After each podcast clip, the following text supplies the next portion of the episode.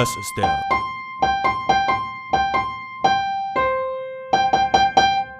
Chaos. Künstler Creations Podcast. Kopf über. Episode 13. Zu Hause überlege ich mir, wie ich meinen Kopf überlisten, für einen kurzen Augenblick ausschalten kann. Doch ich komme auf kein Ergebnis. Ich versuche, mein Herz durch Fotos von ihr zurückzuholen. Doch ohne Erfolg. Ich setze mich wieder hin, schreibe Songs für sie zeichne erneut ihre Grundzüge.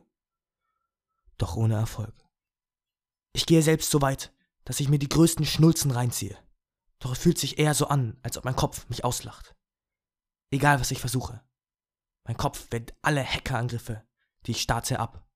Sein Betriebssystem ist mir immer ein Schritt voraus. Ich gebe mich geschlagen. Doch ein kleiner Teil in mir arbeitet weiter an einer Strategie.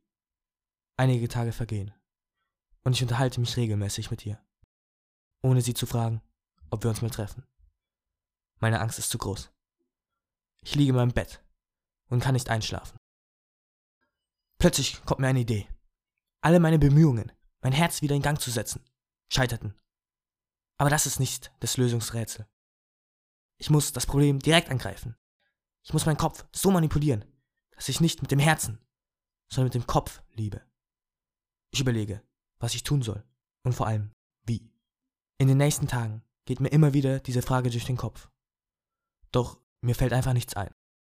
Ich überlege mir oft, ob ich meinen Kopf gar nicht manipulieren muss und ob ich sie einfach ansprechen soll. Doch ich traue mich nicht. Meine Angst ist zu groß und mein Selbstvertrauen zu gering. Mir kommt eine Idee. Ich weiß, wie ich meinen Kopf verändern kann. Ich muss meine Schwäche, mein Selbstvertrauen stärken. Ich bin zufrieden, weil ich endlich einen ersten Ansatz habe, doch gleichzeitig frustriert, weil ich nicht weiß, wie ich dies schaffen soll. Auf die Schnelle fällt mir nichts ein, und es vergehen eine Tage, bis es mich plötzlich aus dem Schlaf reißt. Ich frage mich, warum ich aufgewacht bin. Und weil ich keine Antwort finde, stehe ich erstmal auf und gehe ins Bad. Ich blicke zuerst auf die Uhr kurz vor halb drei. Danach wandert mein Blick zum Spiegel, aus dem mich ein vollkommen übermüdeter Junge mit verstrubbelten Haaren anschaut. Ich reibe mir den Schlaf aus den Augen und richte mir die Frisur. Schon besser. Da kommt mir die Idee, wie ich mein Selbstvertrauen aufbauen kann. Eigentlich ist es so einfach, denn um mein Ego zu verbessern, muss ich als erstes mir selbst gefallen. Mein Training beginnt. Ich stelle mich vor den Spiegel, fahre mir durch die Haare und sage mir selbst, immer wieder, wie gut ich aussehe.